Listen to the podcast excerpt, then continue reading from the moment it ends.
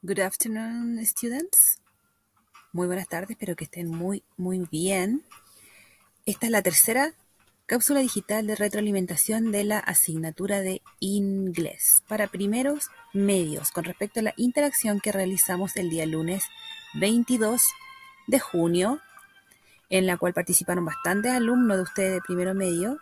Algunos eran más tímidos, otros un poquito más flojitos, pero bueno, se agradece que la gran mayoría pudo responder la mayoría de los ejercicios. Ya la evaluación de inglés va a ser el día martes 30. Ya se va a enviar ese día mismo el link para que ustedes puedan resolverlo, pero es importante que vean esta tercera cápsula. Es muy corta. Tiene que ver con lo que vimos de Joy from Work de la parte gramatical. Vimos el presente simple, ¿cierto? Eh, oraciones positivas, negativas e interrogativas. Positive, negative and questions. Ya vimos el uso del do y el das para negaciones y preguntas. Y los ejercicios eran los siguientes. Yo le había dado, según el video grabado, la cápsula digital grabada de inglés, y les di la respuesta de 7, 8 oraciones que están acá, donde sale el mouse, este ratoncito. Entonces ustedes tenían que responder de la number 9 hasta la 16. En la interacción la mayoría correspondieron bien.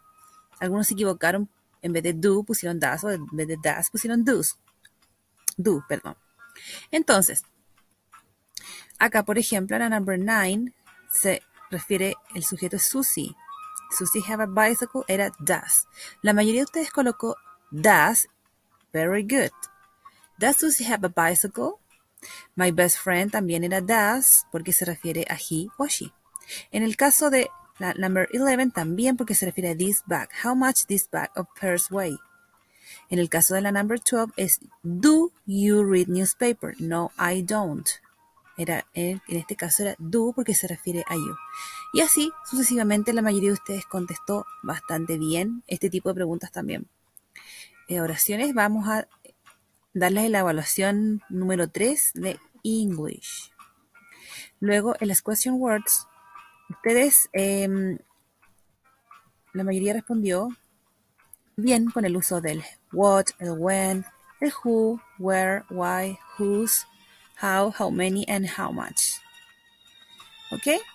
Entonces, em, ¿cuál es la que más, causó confusión? Según la interacción que tuvimos con los primeros medios, fue la question word whose.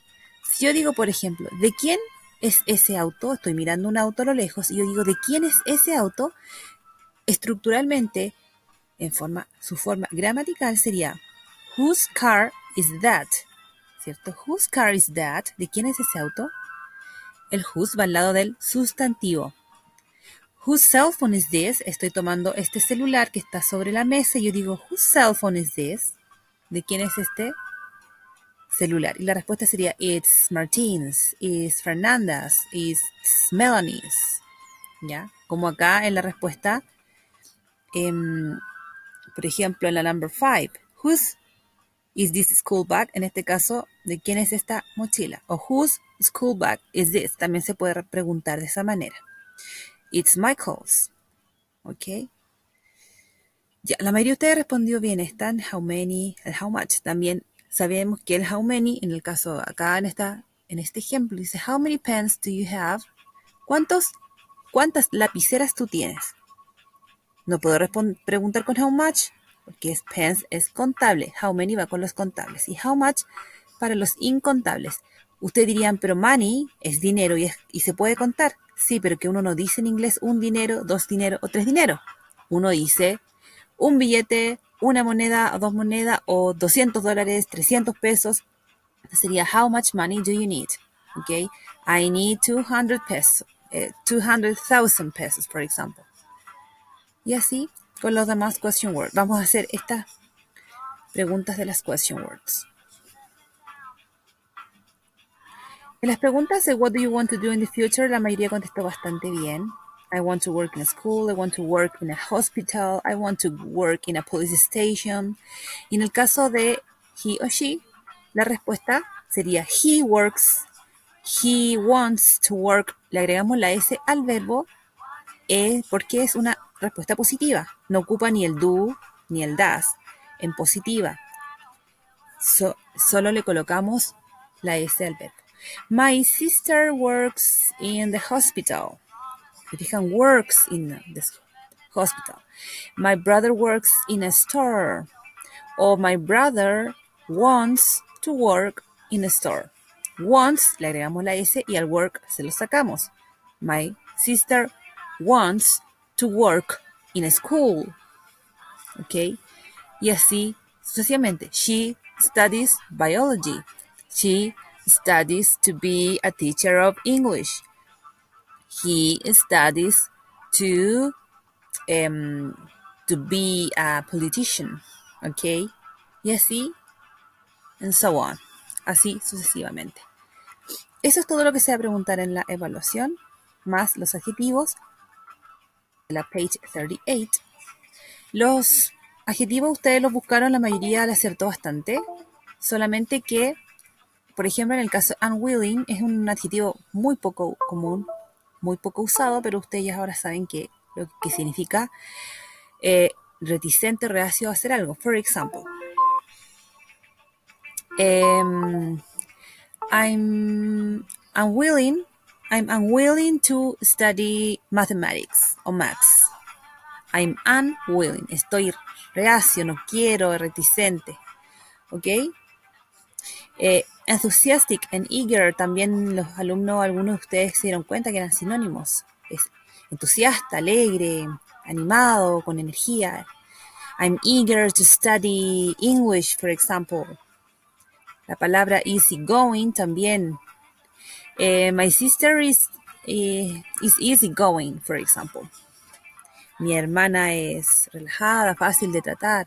O my sister is friendly, friendly, amistosa también. Dedicated, concern. El adjetivo negativo vendría siendo acá idle o idle, que quiere decir ocioso, holgazán. Que es lo, es lo contrario, por ejemplo, a hardworking que es una persona trabajadora. Es el antónimo de idle, ¿ya?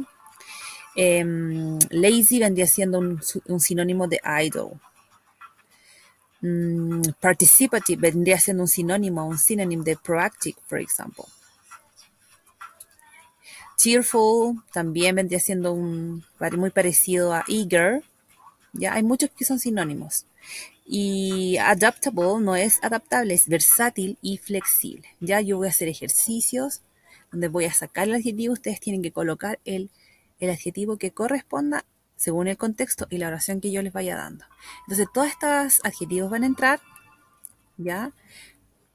Vamos a preguntar algo con want, en presente simple, oraciones positivas. Vamos a hacer oraciones con las question words que ven acá, de nine question words. ¿Ya? Y bueno, lo del do, don't, does, doesn't. Oraciones con do y does. Acuérdense que do, estos auxiliares do y does van en oraciones negativas o preguntas, ya no en positivas. Yo digo, mi hermana quiere estudiar leyes. My sister wants to study laws. Mi hermana no quiere estudiar medicina. My sister, y ahí agregamos el doesn't. My sister doesn't want, le sacamos el S al want, porque ocupamos el doesn't. My sister doesn't want to study medicine. Mi hermana quiere estudiar biología, es una pregunta, it's a question. Y ahí colocamos el does. Does my sister want to study biology? Okay. Yes, she does. No, she doesn't. Ok, chicos. That's it. Fijan, no es tan difícil el dual does. El tema de mm, el presente simple, el, simple present. Ok. Let's see. I'm here.